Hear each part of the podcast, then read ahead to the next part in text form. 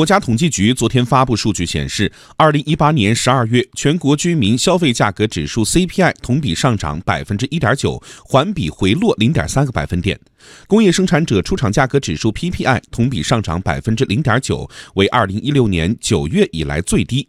CPI、PPI 双回落说明哪些问题？来听央广经济之声记者刘林聪的报道。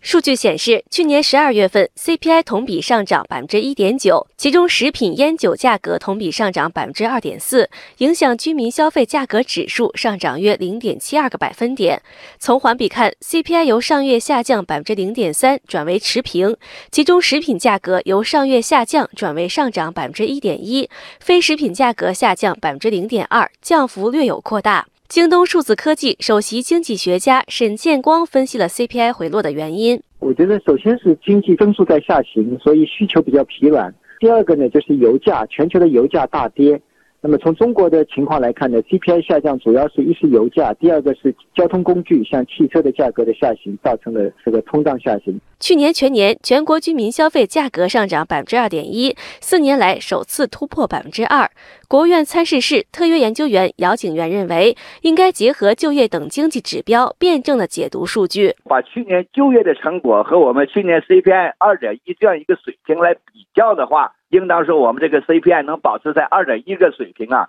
是来之不易的。年初我们所确立的这个目标来做一个较，二零一八年我们物价上涨控制总水平是百分之三，现在呢？是二点一，应当说我们较好的完成了全年在物价上涨总水平上的控制目标，把二点一拿到整个世界经济当中去比，应当在全世界是一个良好的这么一个状态。不过，姚景元认为，从去年全年来看，一些商品和服务消费价格的上涨值得引起注意。去年价格上涨当中，还是要关注服务类价格上涨。比如说，大家现在看病，这个幼儿教育上幼儿园，比如说这个养老这类服务类的价格，应当说上涨幅度不低。而这个服务类价格的话呢，它又事关民生，这方面我们应当通过不断深化改革。来努力去发展这些个与民生息息相关的服务业，来解决这些问题。数据同时显示，十二月工业生产者出厂价格指数 PPI 同比上涨百分之零点九，